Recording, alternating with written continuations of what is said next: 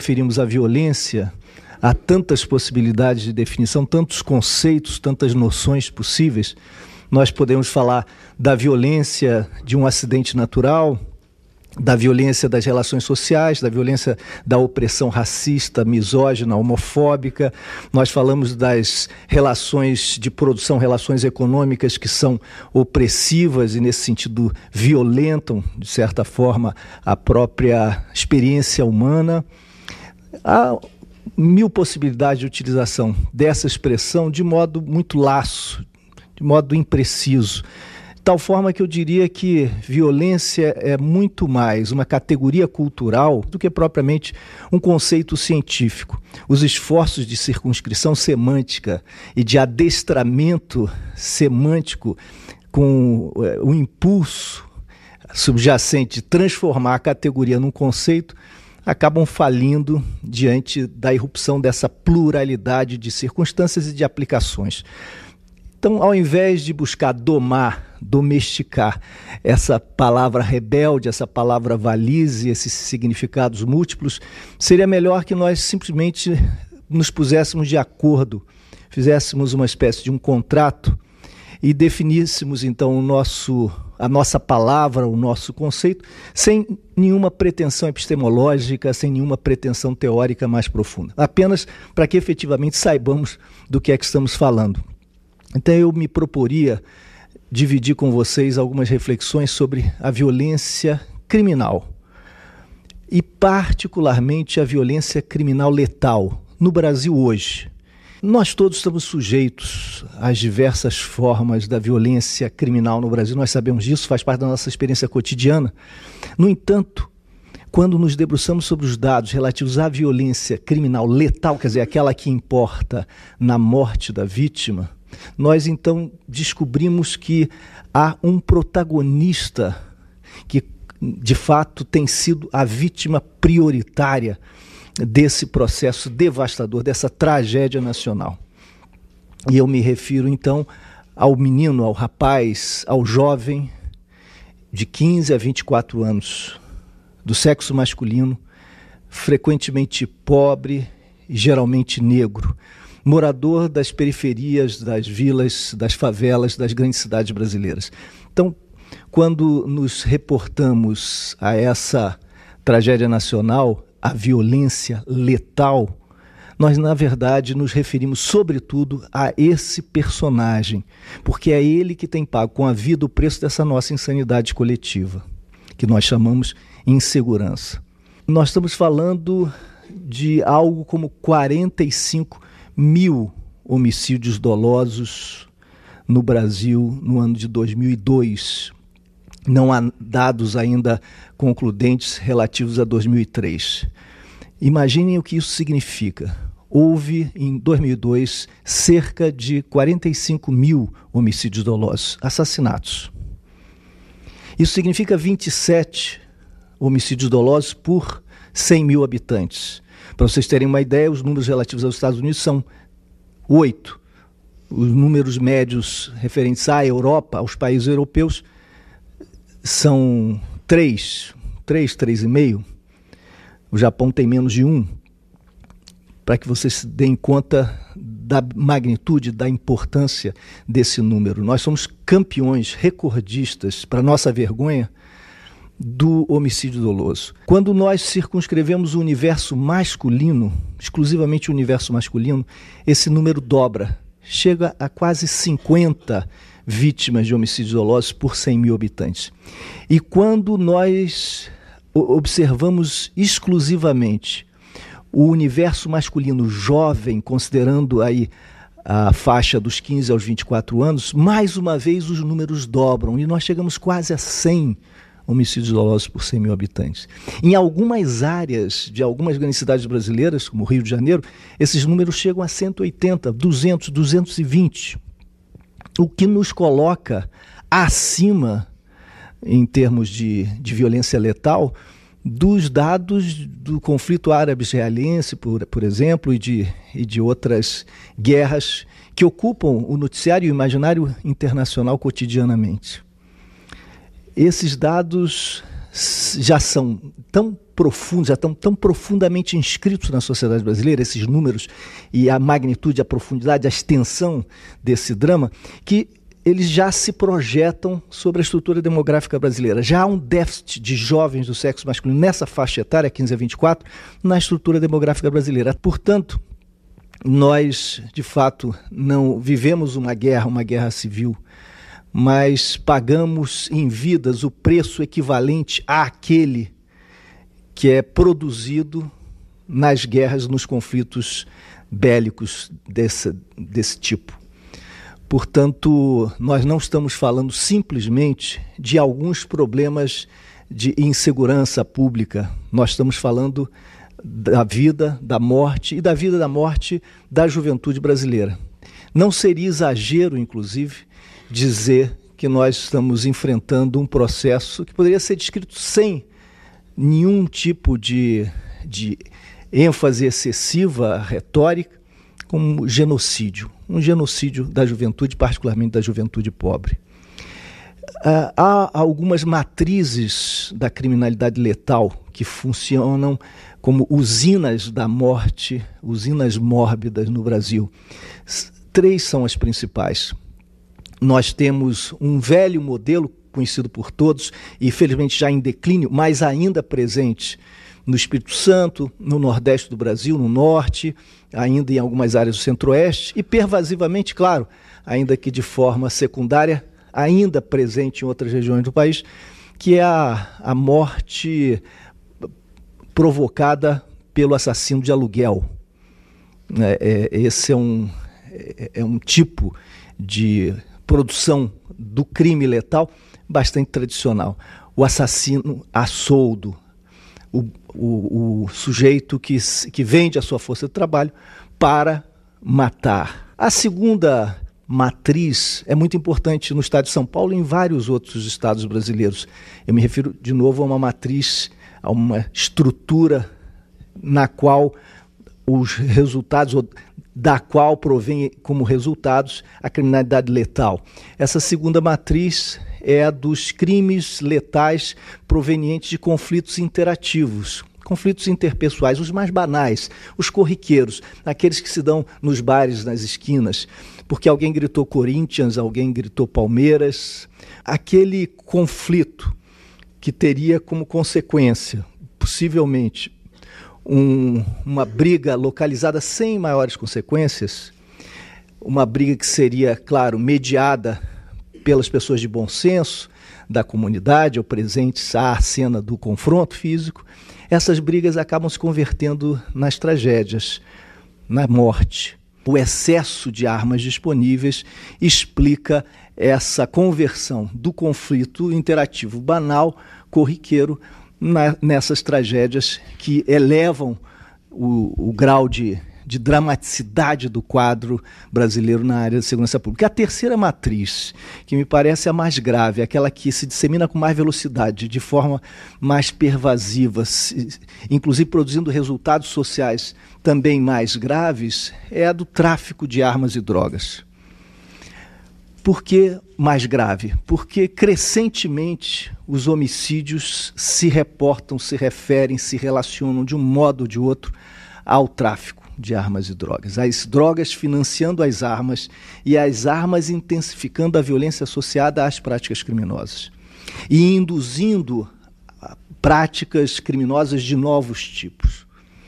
E isso se convertendo também numa malha de recrutamento perverso da juventude, que acaba de alguma forma envolvida primeiro como vítima, em seguida como algoz, num processo autofágico, fratricida, que conduz à morte precoce e cruel dos jovens aos quais eu me referia antes dos 25 anos.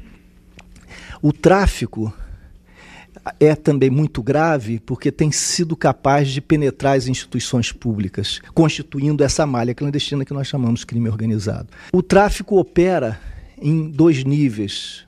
Opera no nível do atacado, se reproduzindo graças às operações mais sofisticadas de lavagem de dinheiro.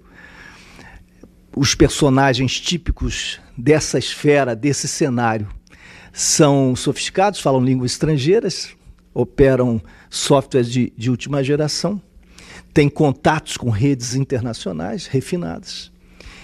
E os operadores do varejo são os meninos de pé de chinelo que morrem nos enfrentamentos diários e que acabam sendo substituídos como peças de reposição. É ali que nós encontramos, de fato, a cena que conduz àquele desfecho que eu denominara trágico. Portanto, nós temos de estar atentos para esse universo, para essa esfera.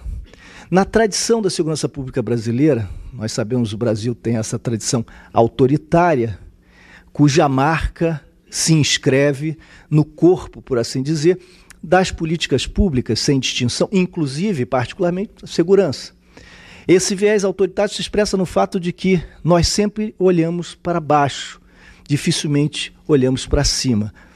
Esse é o cacuete das instituições da segurança pública no Brasil e das políticas, se elas merecem esse nome, da segurança pública brasileira.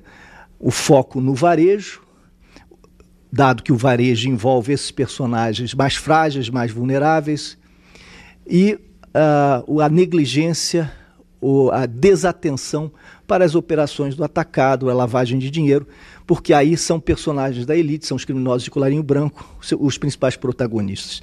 E esses, em geral, ficaram fora de foco na nossa tradição, na segurança pública. E não apenas. A nossa justiça expressa a desigualdade abissal da sociedade brasileira. Essa, essa dualidade eh, traduz uma determinada forma de conceber a segurança pública. Tradicionalmente se pensava na constituição de um cerco, de um cinturão sanitário, para afastar as classes perigosas das elites e das camadas médias.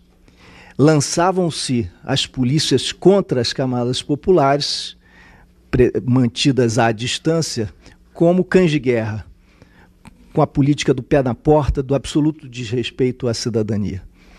Por outro lado, o tratamento conferido às elites era o tratamento típico numa sociedade hierárquica e autoritária como a nossa, reverente e negligente do ponto de vista da assunção das responsabilidades das instituições de segurança pública. Isso é, é trivial.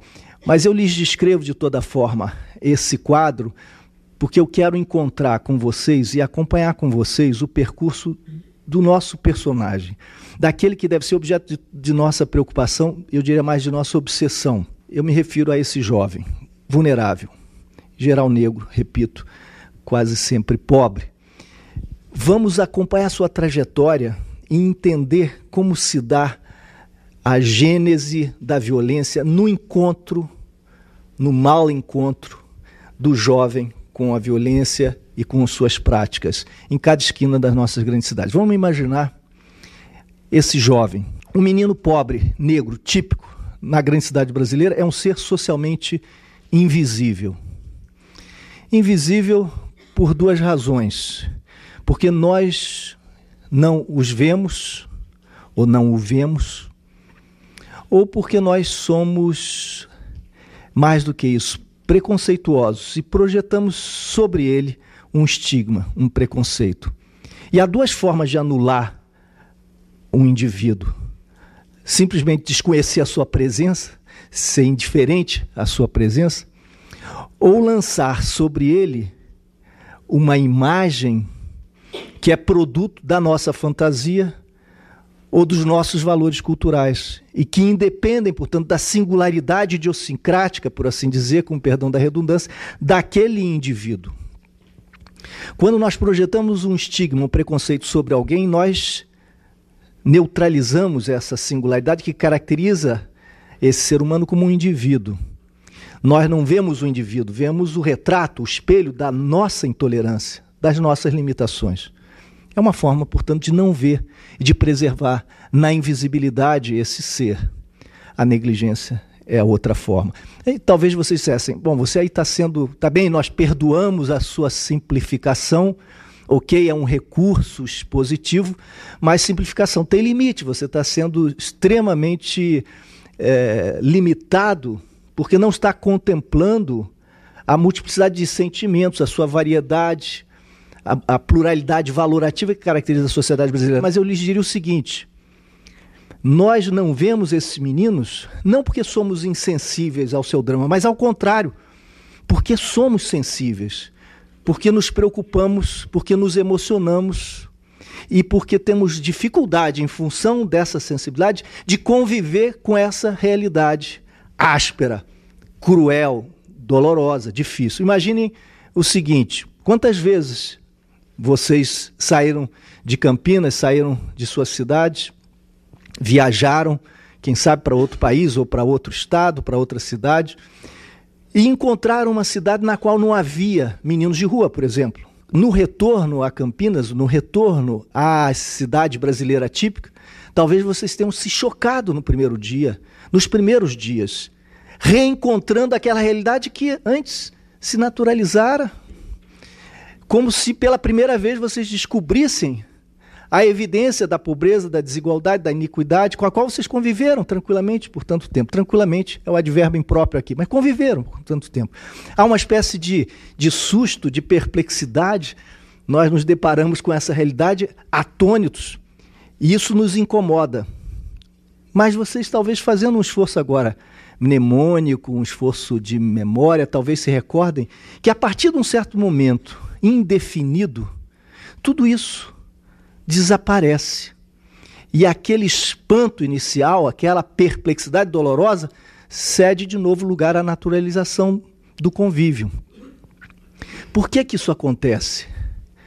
Porque nós temos de obliterar os canais da nossa percepção, nós temos de obturar os canais da sensibilidade porque é insuportável para nós, em função da nossa sensibilidade, carregar para dentro do restaurante, no nosso coração ou na nossa mente, a imagem daquele menino no frio, faminto, na calçada.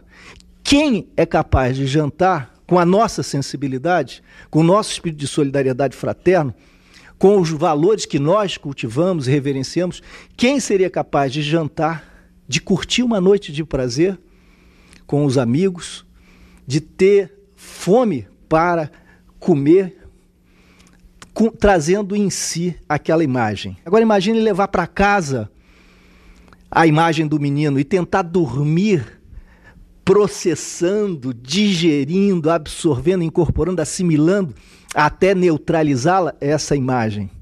É muito duro, muito difícil. Não porque nós somos alienados, mas porque não somos. A alienação é o preço que pagamos para restaurar o equilíbrio que é fundamental para nós, para que nós possamos sobreviver com o mínimo de felicidade, para que a nossa cota diária de alegria, de prazer, não nos seja subtraída. Nós nos alienamos para reencontrar o apaziguamento espiritual. Nós naturalizamos o intolerável, nós convertemos o intolerável intolerável, passível de, de convívio. Bom, esse menino é invisível. Um traficante oferece, lhe oferece, numa esquina qualquer, uma arma. E com essa arma, o menino é capaz de, em a apontando para qualquer um de nós, produzir em cada um de nós um sentimento que é um sentimento negativo, o medo, e outros, a raiva, a repulsa, são sentimentos negativos, mas sobretudo o medo. Mas são sentimentos. Em produzindo os sentimentos, esse menino que estava como que obscurecido, desaparecido ali na sombra da invisibilidade, recupera a visibilidade, restitui a si mesmo presença, reconquista um lugar, um lugar na interação humana. Porque vejam, nós não valemos nada e não somos ninguém se nós não contarmos com o olhar generoso do outro. O olhar do outro que restitui a nós a nossa presença dotada, ungida de sentido e de valor, é pré-condição para que nós atribuamos a nós mesmos algum valor, algum sentido, para que nós reconheçamos nós mesmos em nós o ser humano digno, o ser humano com direito à autoestima e com uma autoestima fortalecida e revigorada. Ocorre que aquele a quem é negada a generosidade solidária do olhar que restitui valor e que reconhece sentido, a este ou este sofre o, as implicações todas dessa negligência e dessa invisibilidade. Imagine o seguinte: se nós associarmos os, os custos da adolescência, os sofrimentos que são naturais na adolescência, a essa experiência social da rejeição, da exclusão, vivida, vividas como invisibilidade, nós vamos então alcançar, eu imagino, algo próximo da magnitude desse drama. Na adolescência, nós ainda não somos, e já não somos. Já não somos crianças, mas ainda não somos adultos. Tudo se espera de nós e pouco se oferece para essa definição. As ambiguidades, as ambivalências são hipertrofiadas. Eu não quero dizer que depois da adolescência nós finalmente nos encontremos com nós mesmos e que finalmente se dê essa redenção da identidade, agora idêntica a si, não porosa, não dotada de ambiguidades, una, íntegra, sólida, concreta. Isso nunca ocorrerá. O nosso percurso será sempre da reinvenção de nós mesmos, as dúvidas sempre nos acompanharão. No entanto, para o adolescente, tudo isso é muito mais difícil, a identidade é muito mais porosa, muito mais vulnerável aos ventos do cotidiano, às palavras todas aos olhares ou aos silêncios, à invisibilidade, portanto. A arma permite, nesse primeiro momento de exercício da violência, eu me reporto a um primeiro momento quase mítico em que o jovem, ainda hesitando, vacilando, aponta essa arma para alguém. A arma permite a recuperação do valor, do reconhecimento, do significado, porque permite a salvação emergencial da invisibilidade. Claro que é um preço terrível. O preço é terrível, porque o jovem está trocando nesse momento, por um momento de glória muito efêmero, muito fugaz, a sua vida, a sua alma, o seu futuro, o seu destino. É um pacto fáustico que se negocia ali em cada esquina. Quando aponta para nós essa arma pela primeira vez, não o faz lá do alto da sua arrogância mais onipotente, como um criminoso, mas lá do fundo da sua impotência mais desesperada, lançando a nós, portanto, através desse gesto, um grito, um pedido de socorro, um clamor pelo reconhecimento, pela valorização. E nós, o que é que nós fazemos? Nós tendemos a oferecer a esse menino o lixo, as instituições socioeducativas em geral são o lixo.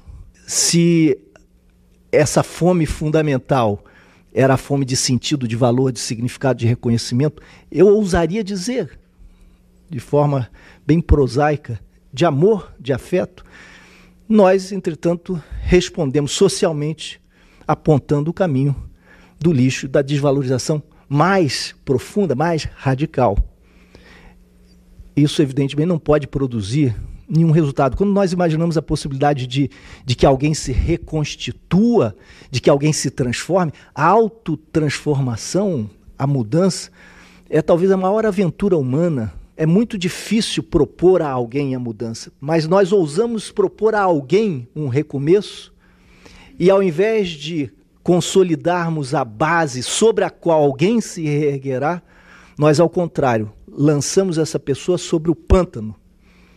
Ninguém pode se reedificar, se reconstruir, definir-se para si mesmo um projeto de auto-reinvenção a partir de uma autoestima devastada, corroída, degradada.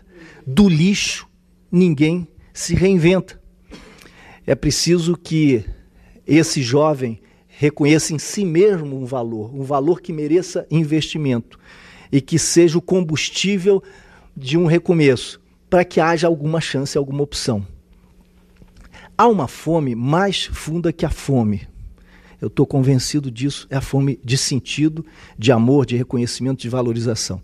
Sem o atendimento a essa fome mais radical, não se descobrem sequer os meios, não se constroem os meios os canais, os instrumentos para que se alcancem as respostas à fome física ou às fomes físicas.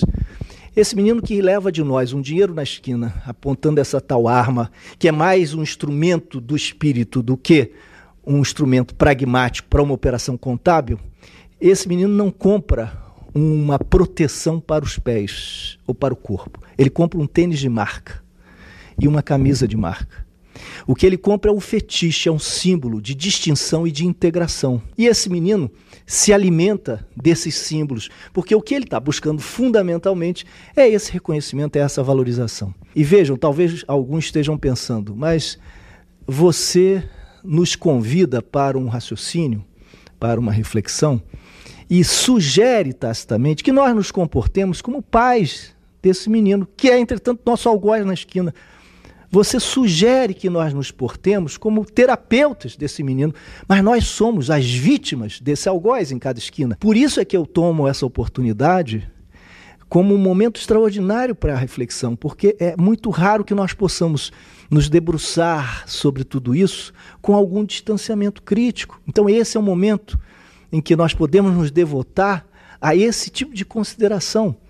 Mas é inapelável, é, é, é natural que cada um de nós, diante do risco, da agressão, da violência, da ameaça, da arrogância, do escárnio desse menino então poderoso apontando essa arma para nós na esquina, que nós nos comportemos como seres humanos que somos, com ódio sim e com medo. Isso é perfeitamente natural e compreensível mas é preciso que as políticas públicas e que as interpretações não sejam alimentadas pelo medo. Nós temos de evitar esse naufrágio no medo. Nós temos de manter alguma distância que nos permita compreender todo esse processo. Sem paternalismo, porque o paternalismo será a outra face da moeda da indiferença, da negligência. O paternalismo será a outra face da moeda que mutila a individualidade, será outra face da moeda também do autoritarismo. Mas a compreensão, o entendimento do que está em jogo nesse encontro do menino com a violência, isso é absolutamente indispensável para nós. Veja, um menino dali, dessa esquina, vai ao grupo, um grupo que o acolhe. Esse menino que na sua família talvez tivesse dificuldades, o pai, digamos, desempregado, com problemas de alcoolismo, a mãe tendo de se desdobrar para, para o trabalho, a experiência das relações familiares fraturadas, as dificuldades vividas, que são aquelas que nós tão frequentemente também vivemos, mas ali vividas de uma forma hipertrofiada, de uma forma agravada, por condições socioeconômicas muito particulares, muito difíceis. A escola não atrai, não seduz, não provoca o imaginário desse jovem. Ele não se sente parte desse universo, não se identifica com aquela linguagem, com aquelas práticas, se sente pouco acolhido, se sente, portanto, de alguma forma também rejeitado. E a comunidade replica, reproduz esse mesmo estado de, de ânimo, esse mesmo tipo de sentimento de indiferença, etc. Bom, nesse quadro, nesse contexto, esse menino encontra um grupo, um grupo de referência.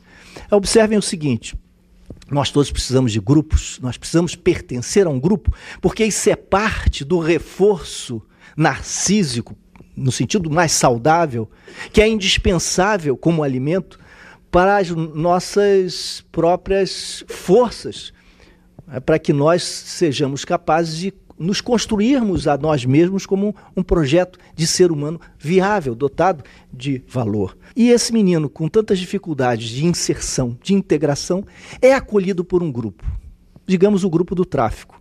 E observem o seguinte: imaginem um tipo de grupamento que é tão comum e tão importante no Brasil, a torcida, torcida de futebol.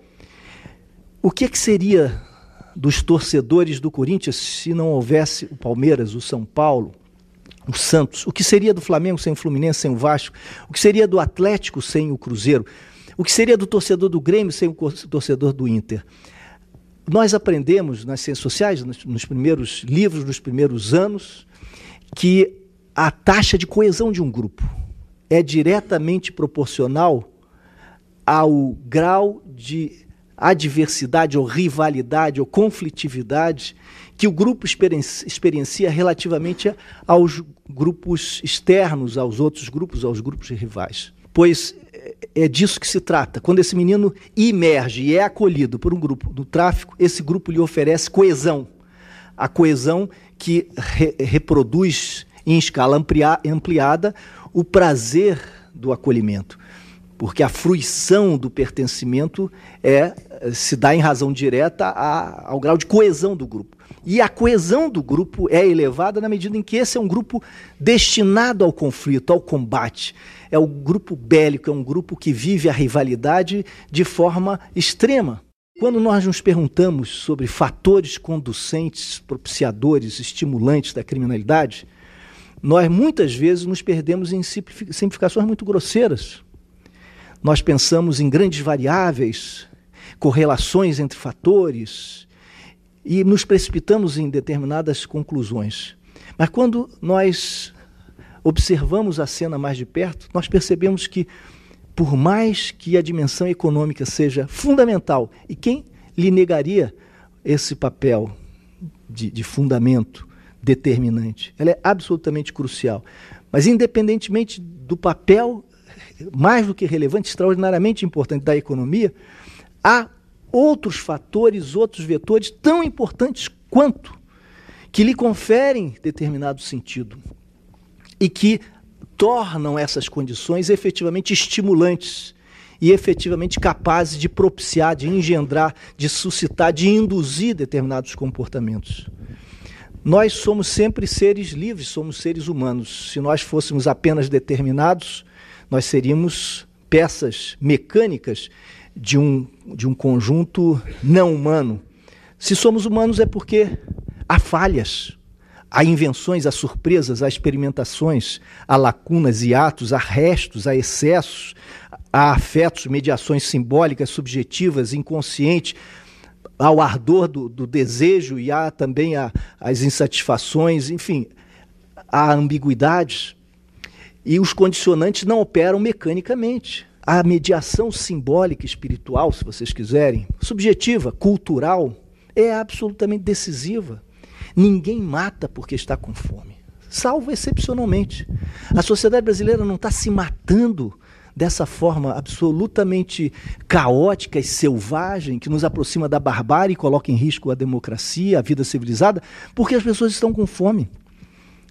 Não é essa a questão, mas independentemente de todas essas considerações, nós temos que entender que o que está em jogo na violência letal é muito mais do que simplesmente o valor do dinheiro, do acesso a objetos de consumo para o atendimento de necessidades físicas.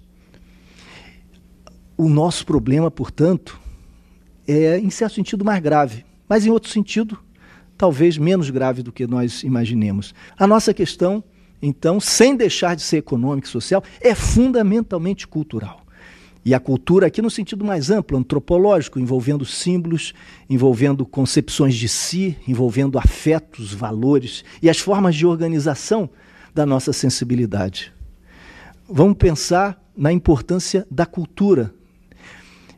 O que é a violência para o ser humano? Agora, pensando a violência como o gesto que impõe um sofrimento evitável a outrem. A violência não é a irrupção da natureza humana ela não é um momento de falha da racionalidade que permite uma abertura para a expressão de uma força, de uma energia naturais. É, muitas vezes nós pensamos que somos animais capazes de violência, violência que irrompe, que emerge sempre que provocado, sempre que se constituem condições adequadas para essa emergência. Se nós fôssemos efetivamente esses animais capazes de violência, Se a violência fosse essa imediaticidade já dada e inscrita no nosso corpo de forma natural e na nossa mente de forma fisiológica e natural, nós não escolheríamos o modo pelo qual e a linguagem na qual a violência se expressaria e a sua circunstância e o seu momento. Claro que há momentos de explosão, mas esses são muito raros. Nós aprendemos a ser violentos. É isso que eu quero lhes dizer. Mas nós somos educados, somos socializados, absorvemos certos padrões e canalizamos o nosso ódio, a nossa raiva, a nossa capacidade de destruir de acordo com certos valores que são programados socialmente, coletivamente. Não é natural, não se dá mecanicamente o salto da indigência, da desigualdade, do sofrimento econômico para a posse da arma o assalto e o tráfico. Há mediações culturais, há todo um processo de educação para o mal, se vocês quiserem, de educação na e para a violência, assim como há a possibilidade de educação na e para a paz. Quando o menino aceita a arma e resolve jogar esse jogo, sabendo que vai ser prisioneiro do território no qual será o rei venerado, sabendo que viverá o paradoxo de ser o prisioneiro do seu próprio império, por assim dizer, sabendo que ficará na favela até o dia de sua morte, provavelmente, sem poder usufruir os benefícios que adviriam supostamente do seu poder material, sabendo, portanto, que o cenário é o inferno, que a paisagem é a derrota, que o horizonte é o medo, é, é, é finalmente a morte é, trágica, sabendo disso tudo, ele, entretanto, aposta na participação nesse grupo e na adesão a determinadas práticas. Isso não se dá à toa, de forma arbitrária ou aleatória. Há toda uma construção de referências que são objeto de veneração, de culto, de identificação. E quando busca erguer-se da invisibilidade, procura um espelho, um farol, uma orientação, uma bússola, um mapa que lhe dê régua em compasso e lhe permita caminhar e transitar no mundo dos seres humanos com algum valor, alguma dignidade. Esse, essa régua e compasso é oferecida pelo tráfico, porque nesse convívio os valores que são cultuados, reverenciados, focalizados simbolicamente, cognitivamente, são os do tráfico, que encontram apoio e eco em manifestações da mídia, manifestações que permanentemente associam virilidade à agressividade, virilidade à violência. Ser homem, não ser humano, homem, sexo masculino, gênero masculino, melhor dizendo, significa aprender a ser violento né? A nossa cultura está de, de tal maneira associando virilidade à violência que a masculinidade e a violência são quase indistinguíveis se virilidade e violência estão associados. E se essa associação acaba beneficiando certos, entre aspas, heróis populares, a tendência será que no momento mais difícil na trajetória desse jovem, ele busque esse tipo de associação. Conversando com meninos em várias cidades brasileiras, meninos envolvidos no tráfico, eu tive a oportunidade de ouvir frases quase literalmente assim: Olha, o que, que nós queremos? Nós queremos estar no alvo do desejo das meninas. Nós queremos ser desejados. E as meninas, quando a gente tem a oportunidade de conversar com as meninas, a gente observa que, em número crescentemente é, significativo, a menina, as meninas associam desejabilidade, virilidade, a força, demonstração ostensiva de força pelo uso de arma e comportamento violento, até na linguagem. Se o menino deseja o desejo da menina e se a, o desejo da menina aponta para um certo tipo de personagem, a tendência será a identificação do jovem que busca o desejo da menina com esse polo gravitacional simbólico que é o jovem violento. Nós poderíamos então ser instados a, a enfrentar um grande desafio que nos derrotaria desde logo. Vamos na nossa prancheta, na mesa, como tecnocratas, imaginar o jovem ideal, pacífico, o jovem civilizado, o jovem democrata, republicano, com a cultura cívica cheia de vitalidade, participativo. Vamos imaginar o nosso personagem e vamos tentar encontrar meios para que haja uma recanalização desses desejos das meninas para esse outro personagem. Isso não existe. Ninguém pode, numa prancheta, tecnocraticamente, inventar um personagem para povoar fantasias e desejos de uma população. Mas, felizmente, a boa notícia é que isso já foi feito pelas camadas populares, já foi feito pela cultura popular, já foi feito pelas comunidades e pelos jovens em particular, graças à criatividade espontânea das, das suas elaborações simbólicas, artísticas, estéticas. O hip hop, por exemplo, é uma, é uma grande manifestação dessa possibilidade. Os jovens já estão inventando arquétipos ou personagens típicos ou heróis civilizatórios alternativos. Eles incorporam uma série de símbolos e valores que são compartilhados amplamente, mas se afastam de forma muito afirmativa das armas e da violência e enunciam um compromisso com a paz. E encantam as meninas e disputam o coração, o desejo das meninas. Ora, o caminho então já está traçado.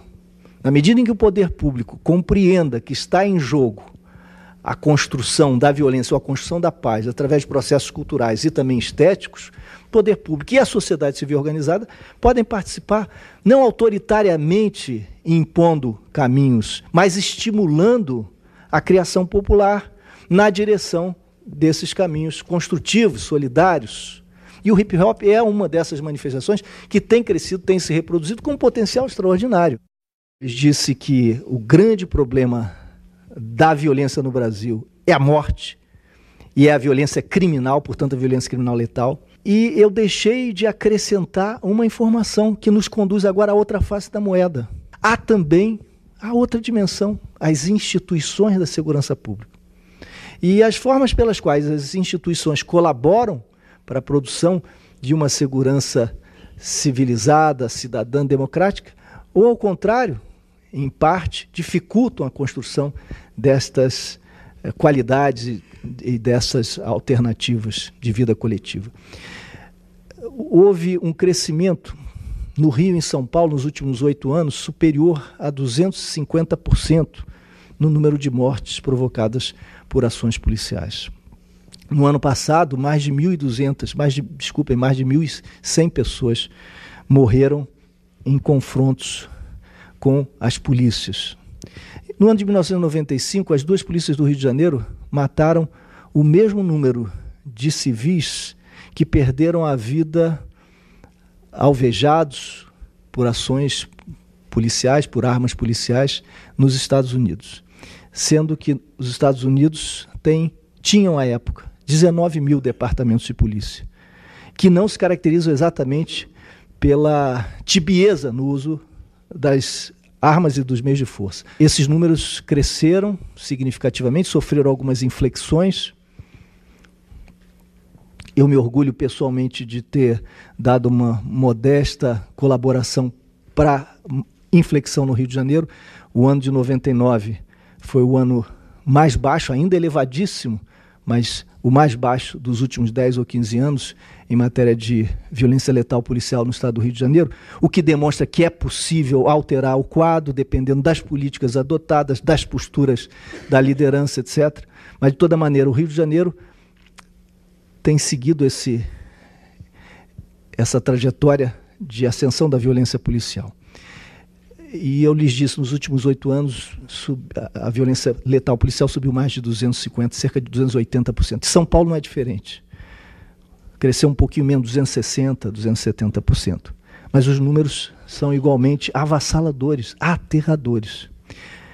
Claro que muitas dessas mortes são mortes, entre aspas, legítimas, tanto quanto se possa dizer de uma morte que ela é legítima, no sentido de que o policial, como ser humano e como trabalhador, defendia a sua integridade física, se protegia para sobreviver, ou defendia o direito à vida de inocentes. Muitos casos, de fato, se explicam dessa maneira, mas há muitos outros casos que se caracterizam nitidamente como execuções.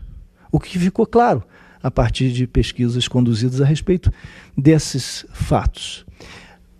Nós vemos, portanto, que a brutalidade policial superou qualquer marca que fosse minimamente aceitável e que pudesse ser considerada minimamente compatível com uma experiência democrática e civilizada. O mais extraordinário é que não há um abismo separando brutalidade e corrupção nas instituições policiais. Na minha experiência e na experiência de pesquisadores diversos, corrupção e brutalidade andam juntas. São também duas faces da mesma moeda. Num determinado momento, um gestor, desejando transformar a polícia do Rio de Janeiro numa polícia mais efetiva, mais rigorosa no combate ao crime, mais eficiente, mais capaz de reduzir a violência e a impunidade, confere ao policial na ponta o direito de julgar, sentenciar e aplicar a sentença de morte. Dá-lhe direito de matar. Com possivelmente, e isso é fato, possivelmente, mas mais do que possivelmente, com toda certeza, com a convicção de que em fazendo isso estará protegendo a sociedade. O policial que tem, que recebe poder, autoridade para matar, recebe indiretamente poder e autoridade para vender a vida e negociar a liberdade. Quando se concede, quando se confere ao policial na ponta esse poder, esse direito, essa liberdade, se lhe transmite também o direito, o poder de instituir uma moeda que será a grande fonte de degradação da instituição policial a troca da omissão pela vida, a troca da proteção e da liberdade.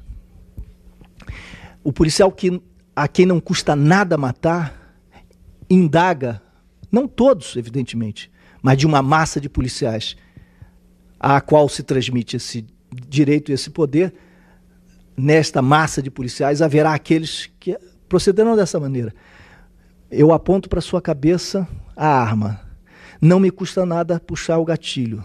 Não me custará nada matá-lo.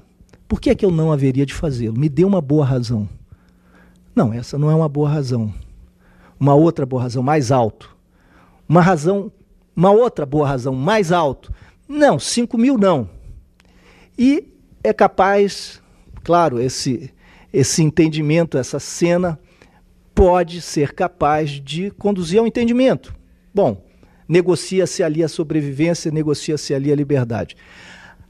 Progressivamente, a instituição policial, quer dizer, segmentos corrompidos, ainda que minoritários, da corporação policial, dotada deste direito, desta liberdade, alugarão uma casa na qual se processará esse escambo, essa negociação. Ocorre que, por razões econômicas, por uma razão ironicamente, de racionalização econômica, a tendência será substituir a casa e as operações associadas à casa pela fixação de um percentual num contrato permanente. Porque vejam, a casa importa em custo, aluguel, risco de ser descoberta, num um trabalho permanente de prisão de suspeitos que serão sequestrados e conduzidos a essa casa para que se faça a negociação com familiares, cúmplices ou com advogados e assim sucessivamente. Isso tudo implica custo, tempo, risco.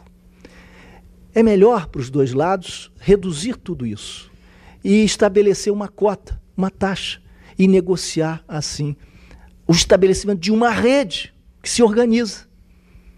E nasce aí o crime organizado, penetrando as instituições. Então, a racionalização econômica conduz a essa reordenação do pacto. E por isso as favelas cariocas são esses enclaves que nós conhecemos. Elas pagam tributo a segmentos policiais que realimentam as favelas, promovendo o tráfico, se associando como cúmplices a esses procedimentos criminosos do tráfico. Isso, claro, que debilita o Estado e a sociedade civil, porque a polícia é um grande instrumento democrático a serviço da proteção de direitos e liberdades. Se a Constituição é democrática e se a polícia existe para fazer valer a Constituição para fazer com que as leis efetivamente sejam implementadas, se ela é o meio de coerção legítima sob o monopólio do Estado a serviço da implantação do código que é objeto do contrato, da carta maior, da Constituição, a polícia é, conceitualmente, um instrumento de defesa de direitos, de garantias e de liberdades. No entanto, quando há essa degradação, não só se perde eficiência no combate ao crime, na redução da violência, na redução da impunidade, como se acaba alimentando esse sistema da violência. Como, como, nós estamos vendo pela descrição que lhes faço. Além disso, o policial uniformizado numa esquina, numa favela, é a face mais tangível do Estado. O popular, a, a, mulher popular, o, o homem é, que vive num, num bairro modesto, não tem acesso ao ministro da Fazenda. Sabe o seu nome, mal conhece as suas deliberações. Sente as consequências da política econômica no seu bolso, nas, nas agruras do cotidiano. Mas não divisa, não vê na paisagem do seu cotidiano a representação daquele poder, senão através de seus efeitos. Mas o policial, não, ele é a representação física, ostensiva das instituições públicas. A sua degradação moral significa a corrosão da legitimidade dos poderes republicanos e das instituições políticas. Quando o policial negocia à vista de todos com os traficantes nas favelas do Rio o escambo, desmoraliza não a si mesmo e não só a sua instituição, mas aquilo que foi objeto de uma construção coletiva que custou tantas vidas e tantos anos na história do Brasil. O que está em risco, o que está em jogo é muito sério. E quando os traficantes impõem o seu poder arbitrário de forma tirânica e são combatidos ou são ou se associam com segmentos policiais brutais e corruptos, acabam impondo sobre as comunidades um duplo despotismo, uma dupla tirania. Porque o, a tirania que provém do código perverso arbitrário do criminoso, que cada vez menos se parece com Robin Hood do, do velho romantismo dos anos 60, e cada vez mais se parece com os algozes tradicionais que torturam, matam, humilham de forma absolutamente autoritária e arbitrária. Se por um lado há esse poder tirânico que se impõe às comunidades, por outro lado há também aquele poder despótico aplicado pelos segmentos policiais que não respeitam limites, não respeitam os direitos, que tra traem os seus compromissos constitucionais e que se degradam nas negociações ad hoc varejistas com os operadores do crime. Portanto, nós precisamos incorporar a esse quadro problemas de outra ordem, ao quadro que eu lhes descrevi. Não se trata apenas, portanto, de identificar a gênese da violência na experiência biográfica de um jovem brasileiro. Se trata de compreender as formas pelas quais as instituições da segurança pública perderam credibilidade, eficiência e capacidade de cumprir os seus mandamentos constitucionais. É claro que eu não posso julgar, não tenho essa pretensão, avaliar a atuação e o comportamento de todas as instituições da segurança pública nesse país. Há variedades, há diferenças enormes entre os estados, entre as regiões, entre as unidades, entre os indivíduos. Mas, de uma maneira geral, nós podemos dizer, de uma maneira geral, que no Brasil a taxa de corrupção e de brutalidade e de ineficiência se tornou muito superior ao que seria aceitável. E de tal modo, e por tais razões, que aquele processo genético da violência que eu lhes expus, genético do ponto de vista social, acaba encontrando nas incapacidades e deficiências das instituições da segurança pública, adubo, alimento para se reproduzirem.